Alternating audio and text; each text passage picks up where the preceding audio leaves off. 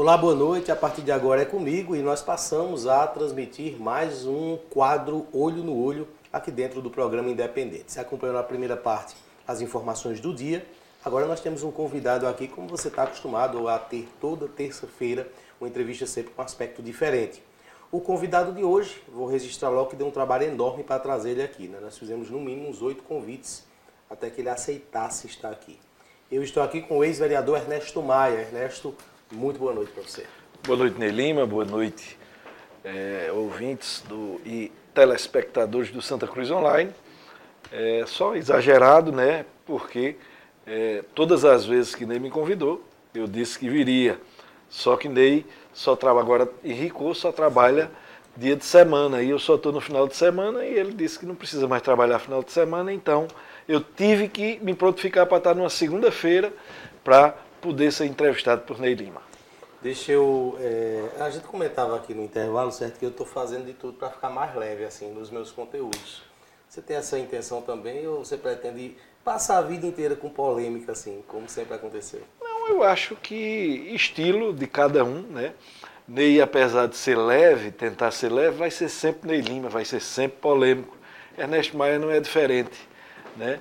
Apesar de estar fora né, do, do, mundo político com mandato, né, mas ainda é, nossas opiniões né, e nossos pensamentos continuam fortes e certamente sempre tem repercussão. Ernesto, eu falei agora há pouco sobre característica polêmica. Essas características têm sido bom ou ruim para você ao longo da vida?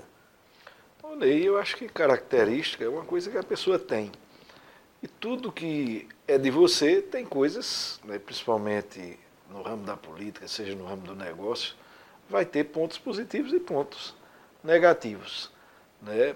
É, eu poderia, só posso dizer o seguinte, mesmo com todo problema, ou, ou, ou vitórias ou derrotas, né, eu faria tudo de novo porque esse sou eu. Mas característica se muda também. Você nunca pensou em mudar, não pretende não, não, nunca pensei em mudar não. Até porque é, tem gente que faz política por profissão, tem gente que faz política por oportunidade, eu faço porque gosto. E não adiantaria eu fazer política para agir de uma forma diferente e não ter o prazer que eu tenho né, na política da forma que eu conduzo ela. Ernesto, como é que está a experiência Boca Preta? Eu não imaginava estar fazendo essa pergunta a você se a gente voltasse no tempo aí, dois anos atrás? É, seria é até uma surpresa para mim mesmo, né? É a minha aceitação dentro do Grupo Boca Preta. Durante muito tempo, inclusive é, no próprio momento em que eu aderi à candidatura de Dida Dinan, é lógico que a gente sente né, uma dificuldade, mas o tempo tratou de melhorar essa, essa questão. E hoje eu posso dizer que eu estou muito bem né? e estou hoje é, dentro do grupo Boca Preta tão bem quanto estive durante muito tempo no grupo Taboquinha, né? porque eu não posso negar né, a minha passagem no grupo Taboquinha. Tive problema com os atuais líderes do grupo Taboquinha de hoje, mas o eleitor Taboquinha, que sempre votou em mim, eu continuo tendo um carinho muito grande. E os líderes do grupo Boca Preta? É, você foi recebido e a partir do. Claro que existem né, a, a, as mudanças políticas, você não é o primeiro a fazer essa travessia, né? muitos já fizeram. Mas o seu caso ele tem particularidades que com os outros não tinham, né? como as denúncias que, que você fez ao longo da vida, momentos que você bateu pesado mesmo, né? insinuando prática de crimes, inclusive, a esses líderes. Tudo isso ficou para trás? É, nada fica para trás, né, Ney? Porque o que você coloca, principalmente hoje, com as redes sociais, né, você não pode simplesmente apagar. Muita gente, quando muda de posição, vai logo nas suas redes sociais e apagam né, o que foi feito no passado, principalmente no mundo da política. Eu não. Né, não adiantaria eu apagar. Mas posso dizer, né, principalmente em relação ao ex-prefeito e ex-deputado Edson Vieira, né, que talvez fosse a pessoa dentro do grupo Boca Preta que eu teria mais problemas, né, é uma das pessoas que hoje eu me dou melhor dentro do grupo Boca Preta. Ernesto, a decisão que você tomou há dois anos atrás, ela foi resultado, essa é uma leitura que eu estou fazendo, de programações, planos políticos que não deram certo naquele momento. Algumas coisas foram previstas por você e, e deram errado. Eu entendi, inclusive, que você errou a conta ali quando tratou das novas regras do quociente eleitoral, terminou indo sozinho no partido político e iria ter uma dificuldade muito grande para se, se eleger vereador no grupo que você estivesse. Né? Essa dificuldade ela iria ocorrer. Além disso, se é que você concorda com essa questão do quociente, além disso, o que mais deu errado na trajetória de 2020 até você tomar a decisão? Olha, na verdade, né, o grupo Taboquinha passou por grandes turbulências desde a derrota de José Augusto Maia em 2012 para Edson Vieira. Né? E eu tinha o entendimento, né, desde o começo tive esse entendimento, que é, o grupo da Boquinha tinha cansado de votar durante muito tempo só em Zé Augusto e Toninho do Pará, e que se para voltar ao poder teria que se renovar. E nisso né, eu fui um defensor ardoroso da candidatura de Fernando Aragão para prefeito. É, na eleição de 2016, né, 2016, acho que sim, né, 2016, a eleição de prefeito, eleição prefeito que Fernando né, mostrou, né, contrariando até as pesquisas, né, que Fernando tinha um grande potencial para ter sido eleito prefeito. Muitas vezes foi o próprio grupo que não acreditou naquela ocasião de Fernando ser prefeito. Na eleição seguinte, né, eu entendia que para o grupo chegar, ele teria que chegar unido. Né? Até porque eu entendia que Alan Carneiro ele retirava né, uma grande gama de votos do grupo Boca Preta, o que de fato ocorreu. Mas eu não acreditava que Fernando, sendo candidato, ele unisse o grupo político. Eu não acreditava de maneira nenhuma que Fernando Aragão, sendo candidato, teria o apoio, por exemplo, de José Augusto Maia. E Mas, para, para a, a acontecer a vitória, né, eu entendia que todo o grupo teria que estar num candidato só. E aí eu achava que nesse embate, né, uma candidatura que não fosse Fernando, né, seria mais fácil de unir o grupo. Agora, dentre essas coisas que aconteceu, aconteceu essa fatalidade, né, essa tristeza que foi a morte de Fernando Aragão. E a partir da morte de Fernando Aragão, os espíritos foram desarmados e a união do grupo aconteceu. O grande problema, Ney, é que nessa união e nesses entreveros que houve até o acontecimento da pré-candidatura de Fábio Aragão, deixaram muitos, muitas sequelas. Né? E, dentro dessas sequelas, a minha própria pré-candidatura. Quando você fala que a gente tomou uma decisão errada de, dos partidos, nós é, tínhamos plena condição de chegar é, diante da chapa que estava sendo montada, mas que durante o percurso essa chapa foi altamente bombardeada, inclusive na pré-candidatura, inclusive com Fernando Aragão vivo também. É lógico que Fernando fez correto, ele era pré-candidato, estava um partido que tinha condições de fazer promessas a candidatos que eu não iria fazer, que eu não teria condição de cumprir, e nossa chapa já foi minada desde a época do fechamento da, das candidaturas. Mas mesmo assim, nós conseguimos filiar uma quantidade de candidatos que nós acreditávamos que poderíamos ter êxito na eleição com a união do grupo, né, houve alguns problemas no partido que eu estava, porque alguns pré-candidatos que poderiam ser candidatos, eles não aceitavam se unir ao PP, por exemplo, porque o PP, naquele momento, eles entendiam que era um partido totalmente de direita, ligado a Bolsonaro, né, e na, na, naquele momento eles não aceitavam essa essa conjuntura. E é, nas negociações que a gente fez para votar em Fábio Aragão, nos foi prometido que nós teríamos a liberdade né, de filiar pessoas que poderiam seguir caminhos diferentes. E isso foi explicitado pelo próprio prefeito Fábio, pelo atual vice-prefeito Elinho Aragão e pelos deputados Eduardo da Fonte e é, e Diogo Moraes. Né?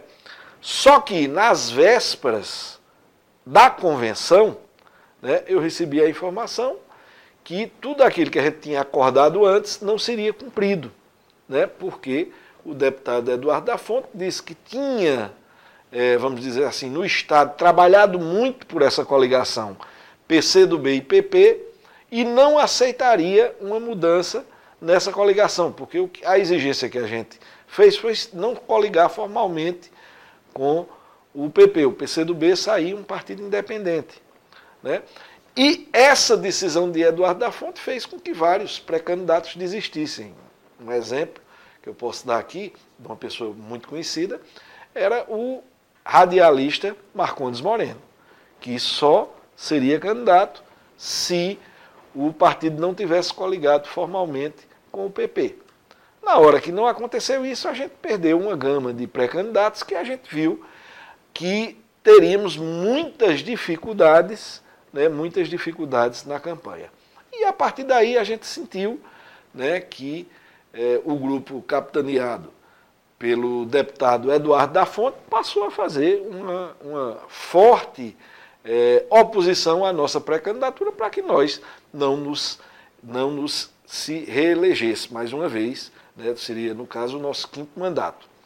E aí, diante do que foi acontecendo durante a campanha, a gente foi amadurecendo a ideia.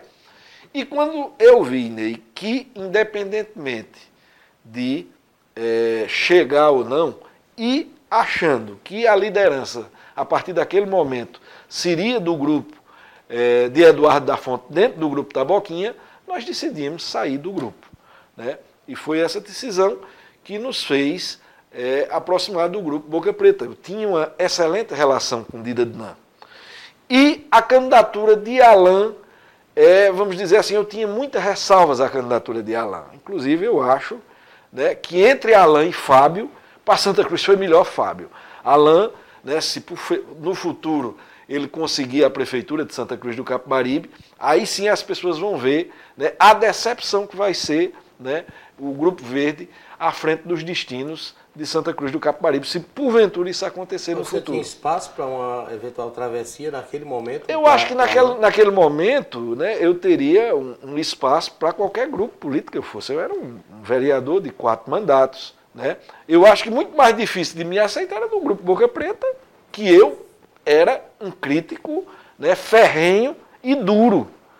Né? Mas a amizade que eu tinha com Dida facilitou essa ida para, para o Grupo Boca Preta. E no Grupo Boca Preta, até me surpreendendo, como eu disse, né, fui muito bem recebido né, por Edson Vieira, por Alessandra Vieira e por Joselito Pedro. Eu vou chamar um intervalo rápido, só um minuto, vou deixar dois pontos aqui para você responder depois do intervalo. Um é informações que eu tenho, você vai me confirmar ou não, se nesse período em 2020 você cogitou lançar o seu nome para uma candidatura de prefeito. E a outra é a seguinte: como foi? E é por curiosidade, né? O momento da apuração dos votos. Onde é que você estava? Quando você percebeu que o grupo que você militou pela vida inteira chegou ao poder, mas você não fazia mais parte dele. Né? Vamos para um intervalo rápido, só um minuto, e a gente volta.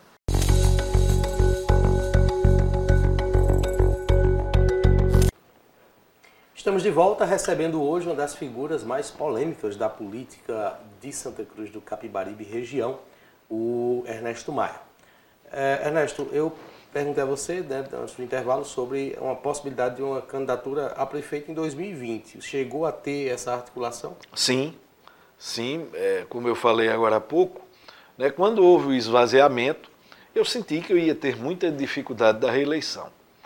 E também senti né, que diante da, da quantidade de candidaturas que estavam sendo postas, porque nesse momento já estava posta a candidatura do Alain, a candidatura do Dida Dinan e a candidatura de Fábio Aragão.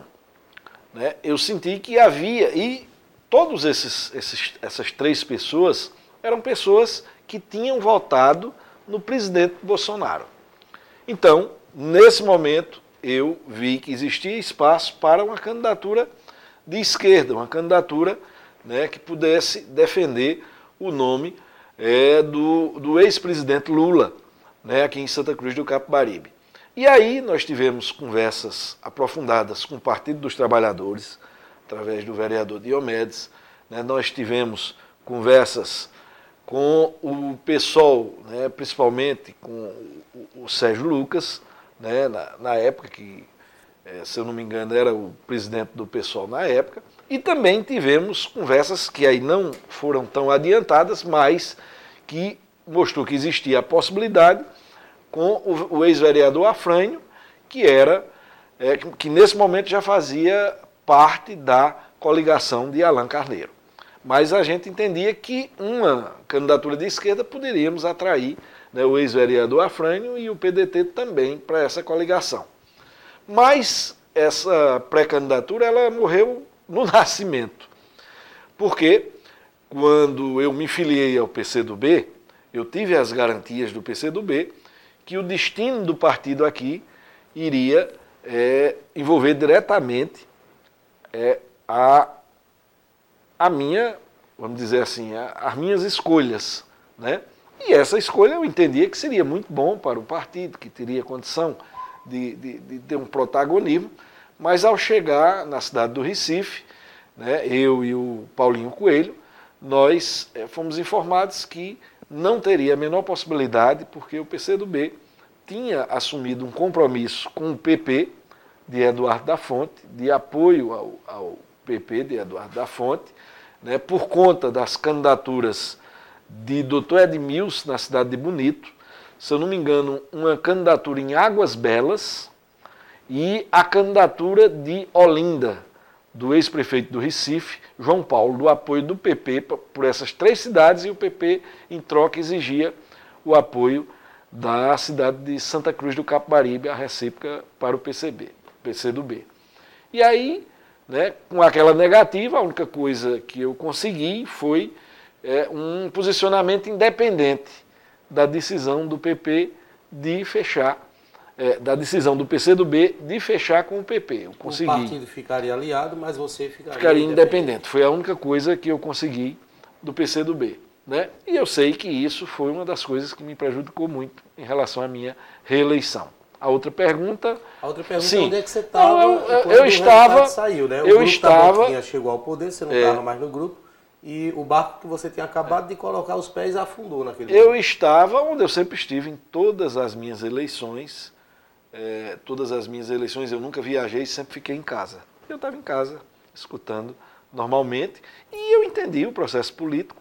Né? Quando você entra na política, você tem que estar pronto para ganhar ou para perder. Né? E eu estava pronto também para perder. Mas os números, por exemplo, de Dida Dinan, né? ter ficado em terceiro, porque ganhar ou perder é, iria acontecer, esses, mas esses números, não achava-se que um esses, grupo, um grupo é, de tanta história pudesse perder para o grupo que estaria. Esses números me surpreenderam, né? não vou negar que me surpreenderam até a minha votação também não era o que eu pensava. Né? Mas isso é da política, isso acontece. Né? Muitas vezes, né, às vezes uma derrota ajuda você a reciclar o grupo, né, a você ver novos parâmetros, até para no futuro né, é, é, é voltar mais forte. Essa história de dizer que o azul morreu, que o vermelho morreu, isso é uma balela. Né? Os grupos políticos continuarão fortes. Né? O Grupo Verde né, mostrou que também hoje é um grupo político. Né? A gente tem que, que respeitar que eles mostraram no voto né, que viraram um grupo político. Mas ninguém pode dizer porque alguém ficou em terceiro lugar, ou ficou em primeiro, ou ficou em segundo, que determinado grupo está acabado.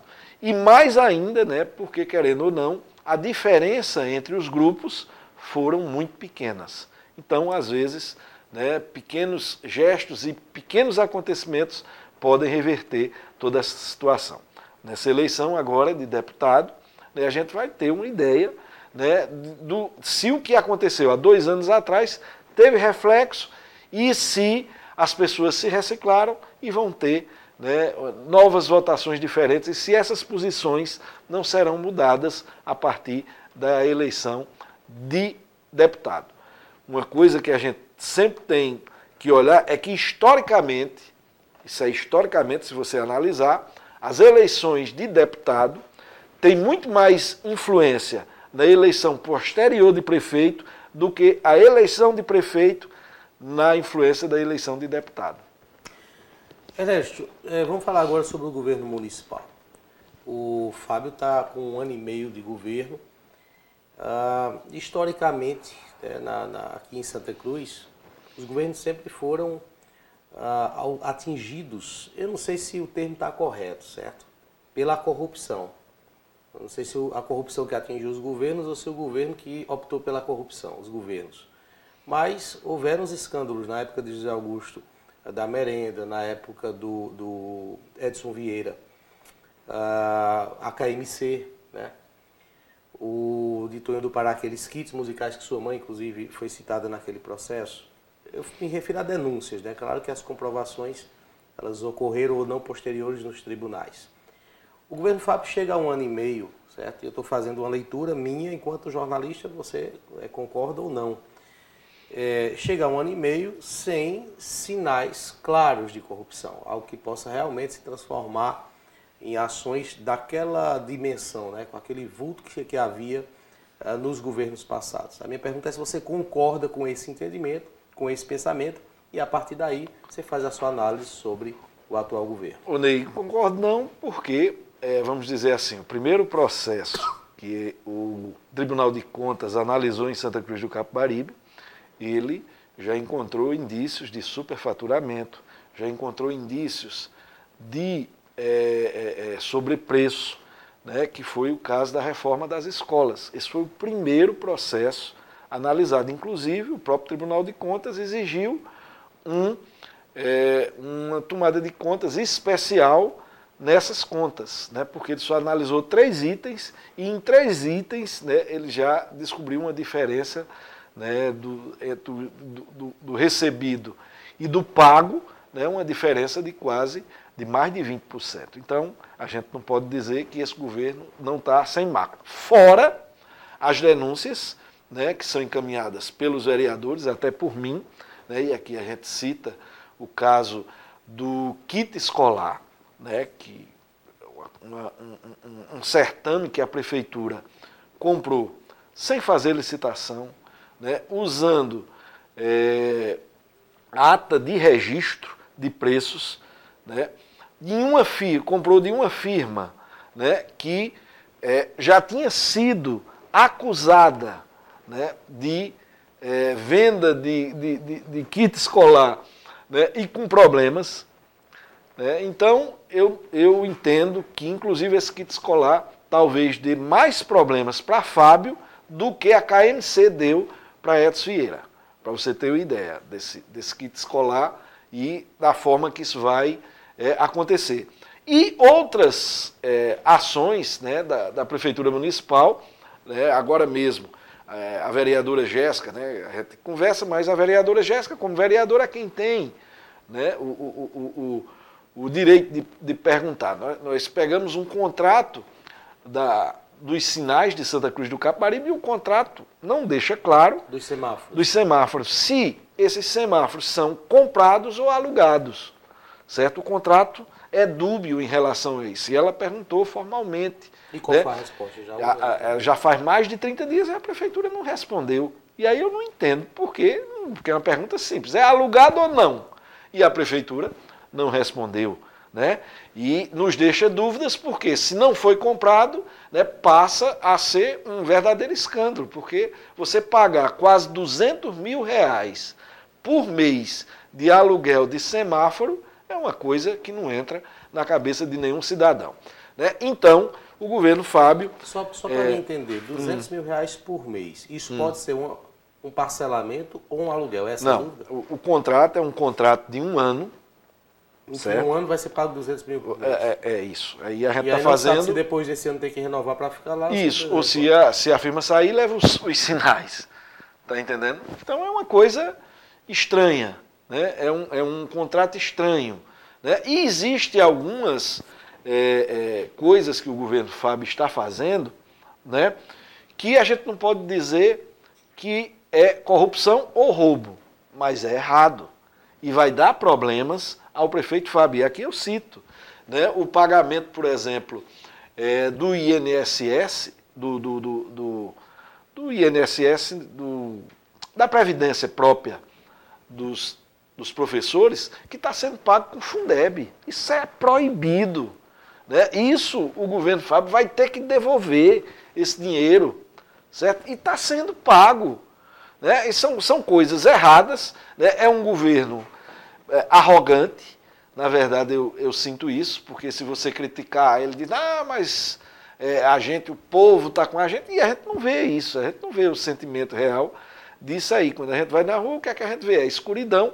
Você vê há, há 60 dias aproximadamente, o prefeito Fábio lançou um pacote né, na, na, mídia, queria gastar 50 milhões em Santa Cruz do Capibaribe, uma das coisas né, que ele disse era, era a questão da iluminação pública de Santa Cruz do Capibaribe, e agora, no São João da Moda, né, que eu estive visitando, uma das coisas que as pessoas mais que me encontravam na rua, apesar de eu não ser vereador, mas as pessoas, talvez pelo programa Oposição em Ação, me procuram para reclamar, foi exatamente da escuridão que está nas ruas de Santa Cruz para as pessoas virem para a festa, né? que na festa pode estar tá tudo iluminado, mas nos bairros não está.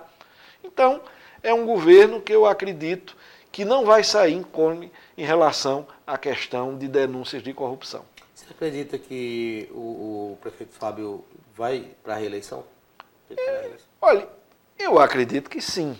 Né? Eu estou perguntando isso. Eu acredito sim. Agora, Fábio. De resultado de governo, Fábio, é característica dele. É, né? Fábio é uma pessoa. Ele eleição. Fábio é uma pessoa estranha em relação a isso. Está entendendo? Eu entendo que ele vai.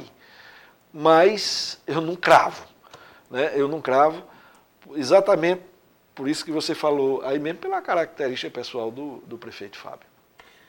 Vou chamar mais um intervalo rápido e a gente volta falando sobre o cenário municipal e vamos falar também sobre o cenário estadual, né? já que num aspecto o senhor teve sorte. Escolheu, já escolheu a, a aproximação com Marília Reis quando ninguém escolheu antes. Né? Lá atrás já havia uma defesa, né? havia uma trajetória que foi se formando, né? isso inclusive apoiando ela para deputada federal, não foi isso? Não. Foi para. Mas você já apoiou ela pra, pra, em algumas tentativas dela, há hum, quatro anos atrás? Não. É, fui um defensor ardoroso da pré-candidatura de Marília ao governo do Estado. Ao governo do Estado há quatro, anos atrás. Quatro que anos não atrás. aconteceu, exatamente. Isso. Há quatro anos Não ficou com ela para federal, não? Não, porque eu fui candidato. Ah, foi. Mas você foi candidato para fortalecer também isso, as bases de Marília Reis naquele isso, tempo. Então, isso, essa aproximação, ela não é de agora, com Marília em primeiro lugar nas pesquisas. Ela vem de quatro anos atrás e isso faz com que né, você tenha uma, uma, uma posição é, politicamente relevante nesse cenário atual. Intervalo rápido e a gente volta falando sobre esse e outros assuntos.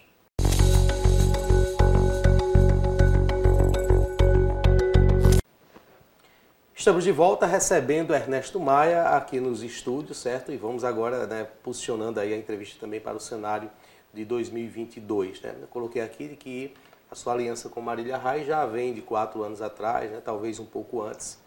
Mas me surpreendeu quando o coordenador foi José Augusto e não foi Ernesto Maia. Eu queria saber se essa indicação teve a sua participação ou não. É, Ney, é, eu conheci Marília na minha candidatura a deputado estadual. Eu fiz um evento na cidade de Escada, né? eu tenho um irmão que mora em Escada, e nesse evento, com a presença do então candidato a governador Armando Monteiro, participou desse evento a então vereadora é, Marília Reis, que nessa época estava no PSB, mas estava em rota de colisão com, com o PSB, é, apoiando a pré-candidatura da, da então reeleição da presidente Dilma e apoiando a candidatura de Armando Monteiro contra a candidatura do seu primo, Eduardo Campos, né, a presidente, contra o seu candidato, então, Paulo Câmara, né, seu candidato nessa eleição. E a gente fez uma amizade. Né? Quando Marília foi para o PT, ela me ligou e disse, olha, Ernesto, eu estou indo para o PT porque eu disse a ela que estava procurando. E, ela, e aí a gente foi, ela disse, olha, estou indo para o PT, e foi é, digamos assim, com a ida dela para o PT, que nos incentivou a ir também para o Partido dos Trabalhadores. Né? Marília, a gente conversou e foi.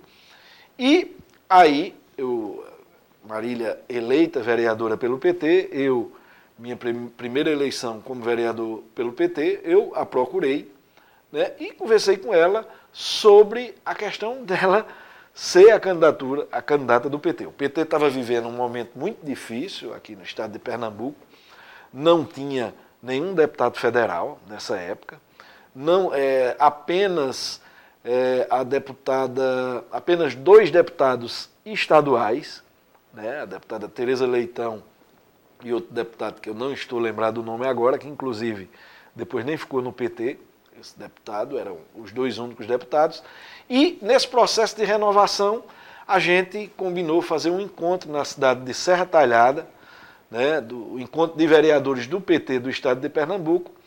E em Serra Talhada, né, nesse encontro, a gente decidiu lançar o nome de Marília Reis ao governo do estado. Né, uma vereadora, é, aqueles vereadores, né? Era eu, o vereador Diomedes aqui de, de Santa Cruz, tinha o vereador de Caruaru, Daniel Filizola, né, o vereador de Belo Jardim, Bruno, é, é, Bruno Galvão, né, um vereador do Cabo também que fazia parte, a, a vereadora de Surubim, Ivete, o hoje marido da deputada Marília Reis, o vereador Cacau, que era de Salgueiro. Então essa turma se juntou e a gente lançou o nome de Marília. Né? E a partir daí, aqui em Santa Cruz do Capibaribe, eu fiz uma, uma campanha ferrenha para Marília. E aí os nossos laços de amizade se estreitaram, né? Tanto mim, aquele grupo de vereadores, né? O próprio André Cacau, que era que hoje é o marido dela, todo mundo muito irmanado nessa nessa e foi tomando vulto, foi tomando vulto que nós fizemos é, uma, uma consulta dentro do Partido dos Trabalhadores para a pré-candidatura de Marília e a gente conseguiu 90% dos filiados do PT apoiando a candidatura ao governo do Estado de Marília Reis.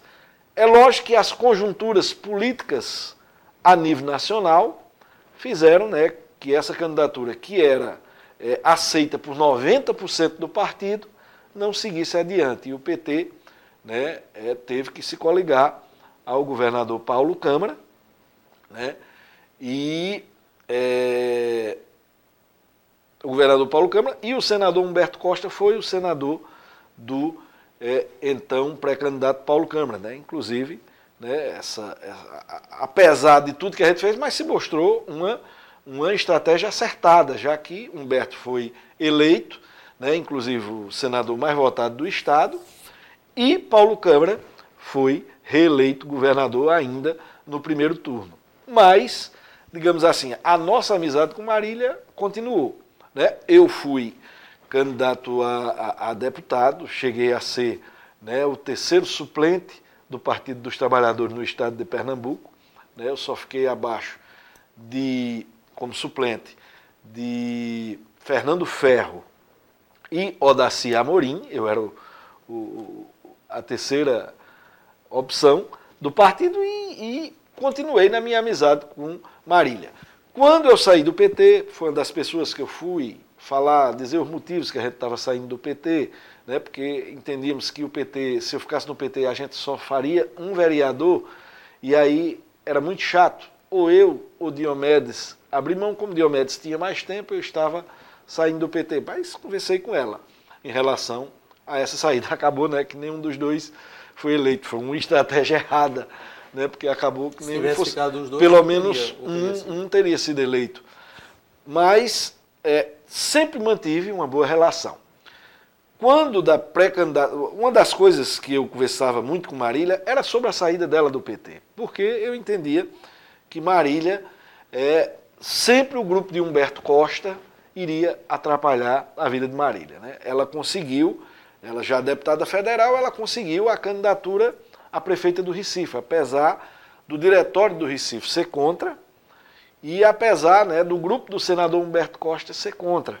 Mas aí ela teve o aval do PT Nacional e conseguiu ser candidata a prefeita. Mas o próprio, esse próprio grupo que era contra trabalhou muito contra a candidatura de Marília lá no Recife. Né? E, vergonhosamente, né, a campanha que o PSB fez né, de antipetismo para é, derrubar Marília, que no segundo turno estava à frente das pesquisas de João, de João Campos, Né? Foi um verdadeiro absurdo o que o PSB fez aqui. Quando Marília me telefona dizendo que saiu do PT, me surpreendeu, porque eu tinha conversado várias vezes com ela e ela sempre dizia que permaneceria no PT e a ideia dela era conseguir o máximo de filiados para conseguir o controle interno do Partido dos Trabalhadores. Acho que ela viu que era muito difícil conseguir esse intento e resolveu sair do PT, principalmente porque ela me disse que estava com pesquisas mostrando né, o potencial da pré-candidatura dela ao governo do Estado. Isso ela me falou quando só se falava no nome dela para Senado. Né? Ela me falou da, da do, do, potencial é, que ela tinha para o candidato ao governo. Então ela saiu, me convidou para se filiar ao, ao Solidariedade, eu me filiei, e me convidou, inclusive, para ser novamente candidato a deputado e apoiar ela aqui na região. Eu disse, olha Marília, eu não posso fazer isso, eu mudei de grupo, o perfil do seu eleitor não é o perfil do grupo que eu estou, não é o perfil do grupo que eu estou, mas eu vou procurar uma pessoa na região que possa lhe dar esse suporte. E aí, né, pensei, pensei, Zé Augusto. Eu digo, olha, tem o nome Zé Augusto, a gente é, tem os entreveiros da gente, mas ligue para ele, que pode ser que ele assuma esse papel para você. Um papel que no momento eu não estou podendo assumir. E ela ligou para Zé Augusto e deu certo, e Zé Augusto né, passou a ser a, a, o referencial de Marília aqui na nossa região. Lógico, pela minha amizade que eu tenho com Marília, né, que é uma amizade pessoal, né, uma amizade antiga, né, eu vou votar em Marília Reis. Mas eu disse a ela que em momento nenhum eu poderia ir para Palanque, que em momento nenhum eu iria prejudicar o grupo político que eu estou, né, que tem um candidato né, aqui na cidade, né, e eu respeitava isso do meu grupo político, e não poderia fazer campanha, só iria fazer é, campanha para Marília nas minhas redes sociais. Né? Porque aí é um, também não é uma coisa de grande alcance, apenas nas minhas redes sociais. E venho fazendo isso. Mas está embaraçoso. Tá? Conversei com Edson em relação a isso, dizendo da minha amizade, que eu não poderia mais, é, reafirmei meu compromisso de votar em Edson para federal e Alessandra para estadual, né? E votar em Marília Reis para o governo do estado. E pela minha boa relação que eu tenho com ela, né, ainda hoje, né, eu sou uma pessoa que converso muito com ela, e como eu estou hoje, vamos dizer assim, 80% do tempo no Recife, né, hoje eu ajudo mais a candidatura de Marília na região metropolitana. Mas não fica embaraçoso? Você mesmo disse que o perfil do eleitorado do seu grupo político não coincide com o perfil de Marília Reis, não é isso? Isso. Então você começa a ficar desalinhado. Onde é que está o seu perfil político então? Não, tá ficaria. Tá político, o seu perfil político é ficaria, perfil ficaria, ficaria desalinhado, né, se eu fosse para um embate com o meu grupo político. Eu não vou fazer isso. Inclusive no programa Oposição em Ação, né, a gente sempre fala em Miguel e raramente fala em Marília. Fala em Marília de forma jornalística. Mas eu me refiro né? a isso. Afinal, o perfil de Ernesto Maia é o perfil que coincide com Marília Reis ou com seu grupo político? Olha, Você acabou de dizer que a, minha, a minha votação pessoal, né, em relação a presidente e a governadora, né, eu acho que difere da maioria do grupo político que eu estou. Né? Mas isso não faz, porque existe também pessoas de destaque no grupo político que eu estou, né, que votam, vamos dizer assim, não em Marília, mas para presidente. Votam, talvez, em, em, em, votam em Lula. Né? Pessoas de destaque dentro do, do, do grupo político que eu estou. E em relação a Marília, é uma relação pessoal. E quando você tem uma relação pessoal, se Marília viesse para a direita, eu continuaria votando em Marília. É a relação veja, pessoal que eu tenho com ela. Lá na frente vai dar problema, não, porque Edson Vieira ele tem uma característica de verticalização local. Né? Aquilo que ele é, segue, ele, ele, não vou dizer que impõe, né? mas quase que exige que o grupo siga também. Quando ele foi prefeito, esse foi um dos motivos, por exemplo, pelo rompimento de Dimas Dantas, que tinha uma trajetória com Eduardo da Fonte de antes. Né? Dimas já era aliado a Eduardo da Fontes antes de aderir ao projeto de Edson Vieira. Não pode acontecer a mesma coisa com você no futuro, não? não? Pode ser que aconteça, mas em nenhum momento né, eu fiz isso sem conversar com Edson Vieira. Então, eu não acredito. Eu não sei se Dimas tinha esse diálogo que eu tenho com Edson em relação a isso. né? mas com Edson, eu, é, em relação a isso, isso sempre foi deixado bem claro. Vou para o intervalo rápido, só um minuto, e a gente volta com a última parte dessa entrevista.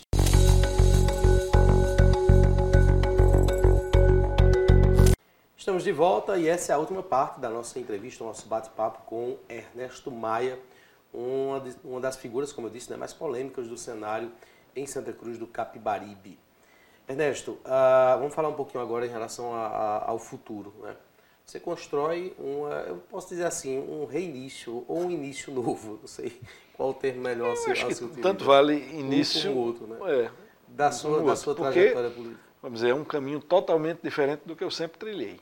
Então, pode-se dizer que é um reinício, pode dizer que é um início novo mesmo.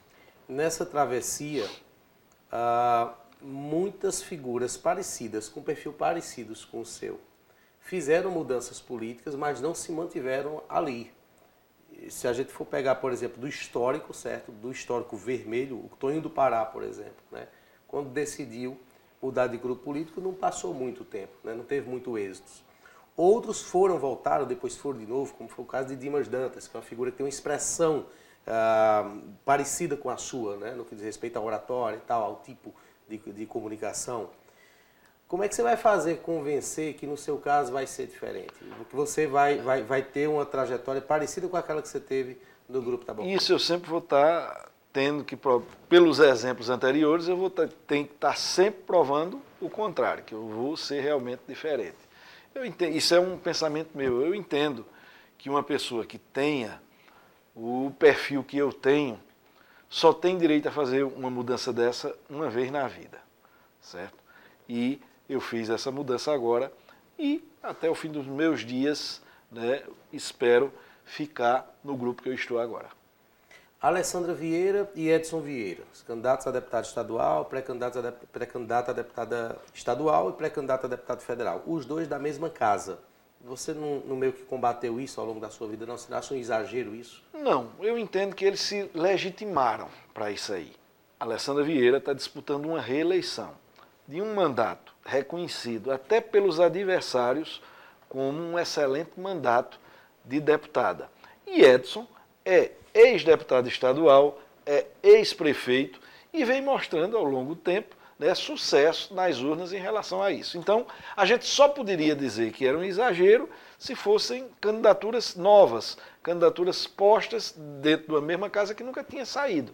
Mas Alessandra está indo para uma reeleição de um mandato né, considerado muito positivo e Edson Vieira vem com a bagagem de ser ex-prefeito e ex-deputado estadual. Mas no, no, grupo político anterior, no grupo Taboquinha, você defendeu muito a alternância da, da liderança, oportunizar novas lideranças. Exato, mas... Foi assim quando você levantou a bandeira tudo do bem, Fernando Aragão. Mas, mas... No, grupo do, no grupo do Edson Vieira, essas oportunidades me parecem ser ainda mais escassas. É, mas... se fala em 2024, por exemplo, se fala no nome de Alessandra também. Mas o problema é que no grupo Taboquinha, de 1998 a 2012 só foi um, duas candidaturas que o grupo votou dentro de, da cidade. Quais? De 90 só, Toninho do Pará e José Augusto Maia. E Fernando Aragão foi candidato Não, não, até 2012. Até 2012. De 98 a 2012, o Partido Taboquinha só votou em José Augusto Maia e Toninho do Pará. Então, mas, mas prefeito o tempo... vice na associação. E, é e tinha acontecido uma derrota eleitoral. Tinha acontecido uma grande derrota eleitoral. Então, naquele momento que eu advoguei isso aí, era exatamente por conta disso. Né? Agora, né, Alessandra está indo para uma reeleição vitoriosa e Edson, né, apesar do grupo político ter perdido para prefeito, mas Edson vem de duas eleições de deputado estadual e duas eleições de prefeito. Então, esse não é o momento de você dizer que eles não estão legitimados para é, pleitear essas candidaturas. Você falou que a Alessandra Vieira teve um mandato excelente, até, considerado até por adversários. Por que excelente? O que é que a Alessandra fez ou conquistou que Alessandra, a Alessandra entrou em pautas né, é, progressistas, inclusive, né, pautas principalmente ligadas à questão da ação social e à questão da mulher, que foram destaques no estado de Pernambuco. Sim, mas foram quatro anos, né? Entrar em pauta com dois temas me parece algo ainda muito. Não é, não é dois temas, é o, o a, a, relevância. Você veja, assim, até dentro do perfil né, do eleitorado de Alessandra Vieira, né, que o eleitor de Alessandra Vieira, isso é um sentimento meu, defende inclusive muito mais o nome de Alessandra do que Edson. Né? Porque Alessandra mostrou né? Ela, ela teve uma candidatura muito difícil, porque na época que foi candidata, era sempre o quê? A esposa do prefeito, não tinha ações.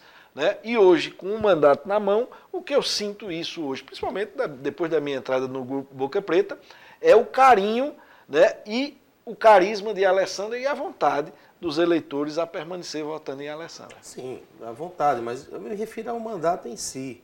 É, os problemas que foram é, temas do, dos palanques há quatro anos atrás continuam os mesmos aqui em Santa Cruz. Ainda continua faltando água, ainda continua tendo problema com a Compesa. Mas, mas assim, a gente, a gente tem que ver, Ney, que ela é que oposição. A, ela é oposição. Isso, eu sei que você ia falar é isso. isso. Então, então, então se você já sabe... Exatamente, mas não terminei minha pergunta, certo? Os problemas continuam os mesmos, certo? Em Santa Cruz de Capibaribe. Nós temos dois é, deputados estaduais com os mesmos problemas de quatro anos atrás. Sendo a Alessandra da oposição, esperava-se também uma trajetória, um campo, uma atuação diferente. Eu lhe pergunto, por exemplo, qual foi a denúncia que a Alessandra levou, tornou público? Foi que efetivamente ela protocolou. Se você fosse deputado estadual no campo da oposição ao governo do Estado, ao governo Paulo Câmara, você teria tido uma atuação parecida com a dela? Olha, Ney, cada político tem seu tipo de atuação. Eu fui vereador, né? Essa era a minha atuação, mas nós tínhamos vários vereadores que também eram de oposição, o próprio Fernando, né? que era vereador de oposição, mas tinha um tipo de atuação diferente. Cada, cada deputado, cada vereador, cada senador tem seu estilo. Né? O estilo de Alessandra, né? e quando eu disse assim, do destaque, é porque realmente os projetos que ela fez em relação para a mulher, em relação para a ação social, tiveram repercussão positiva, não só aqui na região, como em todo o estado de Pernambuco. Né? E em relação a, a, ao estilo, é o estilo de Alessandra. E muitas vezes esse estilo de Alessandra agrada mais do que o meu estilo. Né? E a prova é, né, eu acho que a Alessandra, dos candidatos da terra, hoje é a que tem né, a, a melhor condição de ser reeleita dentro dos candidatos da Terra. Eu vou insistir na minha pergunta. Entrevista entre eu e você só dá certo se for assim. É pegar. É claro, mesmo. claro. é, hum. Pra que, que Agora serve? eu tô achando você contra a Alessandra demais. Você é um meladinho, viu? Já que ela não vem aqui, nós já convidamos ela várias vezes, ela não vem. Para que, que serve um deputado de oposição que não denuncia nada? Ou o governo é muito bom, ou a parlamentar, sendo ela de oposição, não está cumprindo com o seu papel de oposição. Eu não Me entendo. Eu, eu, eu, lhe corrijo porque, é, o, como eu disse, o estilo de cada um. Quem vai dizer se é o estilo dela está correto ou não é as urnas. Isso aí é o seu pensamento. Às vezes pode ser até o meu pensamento. Mas nem eu tenho né, a, a verdade é, suprema, nem você. Quem tem a verdade suprema no caso de políticos é o eleitor. Tanto é que eu fiz um governo, é, é, eu fiz sempre uma atuação desse jeito e você veja que eu não tive sucesso nas últimas, é, nas últimas eleições. Né? Embora, como eu disse a você, eu continuo com o meu estilo porque é, eu faço uma coisa que me dá prazer. Não faço para ganhar ou para perder. Eu faço porque eu gosto. Né? E o estilo de Alessandra, quem vai, dizer, quem vai ter a verdade suprema, se é certo ou se é errado, é o eleitor. E eu entendo que o eleitor vai reeleger Alessandra Vieira. Então vamos tratar da Alep como um todo, certo? Isolando um pouco o nome de Alessandra, mas você não acha que o governo do estado corre muito solto, não? Você não concorda com isso? Olha, o, o, em relação ao governo do estado, a gente ve, veja como são as coisas. Uma das falando até como mulher, das deputadas mais combativas ao governo do Estado era a deputada Tereza Leitão. E hoje é a candidatura que defende, né, é, é, é, é, que defende a reeleição e a continuação do modelo, né, inclusive candidata a senadora desse grupo político que ela tanto combateu. E são as nuances da política, né, que infelizmente agora é, diante do, do, do, quadro que Paulo Câmara, é, que eu entendo que Paulo Câmara está deixando o estado de Pernambuco, né, a oposição poderia ter feito muito mais. Política nacional. Por que, que Santa Cruz deu mais voto a Bolsonaro do que as outras cidades proporcionalmente? Eu acredito que é o estilo independente do eleitor de, de Santa Cruz do Capibaribe. Né? O eleitor de Santa Cruz do Capibaribe ele não é muito dependente de líder político, né? não é muito dependente de, de, de, de, lideranças, ele tem a sua vontade. E aquele momento, né, principalmente aqui em Santa Cruz do Capibaribe, o sentimento era de uma mudança. Né? Santa Cruz surpreendeu porque foi a única cidade do estado de Pernambuco que Bolsonaro né, ganhou. É, inclusive, eu entendo que Bolsonaro continua muito forte aqui em Santa Cruz do Capibaribe, mas hoje eu já não acredito na vitória de Bolsonaro na eleição de 2022, aqui em Santa Cruz do Capibaribe. Voltando para o município, para a gente fechar, 2024, né, você já disse que acredita que Fábio vai concorrer a uma, eleição, uma reeleição. Eu pergunto quem seria o candidato ideal no seu grupo para 2024. Olha, o nosso grupo, é, nós vamos ter, né, vamos dizer assim, uma, uma, verdadeira seleção de bons candidatos. Né? O próprio né, Edson Vieira, que já foi prefeito, a própria Alessandra, né, que foi aqui atuou na, é, na ação social né, e é deputada estadual, com grandes possibilidades de ser reeleita, o próprio Joselito Pedro né, e o próprio Dida Dinan. São nomes que agradam as Você pessoas. Dida Dinan com possibilidade né? de ser candidato a prefeito? Eu acredito que Dida, né, Joselito, Edson e Alessandra, dentro desses quatro, é, dentro dessas quatro pessoas, todas a, a, a teria boas opções para enfrentar a próxima eleição. Mas o resultado de Dida na última eleição não já anula, não? Olha, é, é, eu acho que, às vezes, o resultado de uma eleição não pode repetir mais na frente. Né? Eu entendo, vamos dizer, desses quatro, talvez Dida esteja, né, se fosse aquela, aquela carreirinha dos cavalos do Fantástico, dos times do Fantástico, eles estivessem em, em último colocado. Mas, como eu disse a você, são nomes, né, bons nomes para é, assumir a candidatura dentro do nosso grupo. O Grupo Verde, você concorda que eles vão fortes para 2024, considerando que em 2020 não havia a perspectiva de poder que se tem agora, né? considerando que eles realmente bateram na trave? É, o Grupo Verde eu entendo que vem forte, mas depende muito do resultado de é, 22. Né? Talvez algumas escolhas feitas pelo Grupo Verde agora, no momento, né, influencie negativamente a, a candidatura verde em 24. Ernesto, muito obrigado, certo, pela vinda aqui. Espero que você não bote tanta dificuldade quando a gente chamar de novo. espero, né, que né? você. Tá morando no Recife. Espero que você né, trabalhe mais final de semana, seja mais humilde, que você hoje parece deixou de ser. Né? Antigamente você era mais trabalhador e humilde, mas isso aí, o sucesso é que faz essas coisas, né? Ney, é sempre um prazer estar dando entrevista a você. Outras entrevistas como essa você acompanha nos nossos podcasts, nos canais do Santa Cruz Online. A você que nos acompanhou, inclusive também pelas emissoras de rádio, nosso muito obrigado pela audiência. O programa Independente volta amanhã às 19 horas.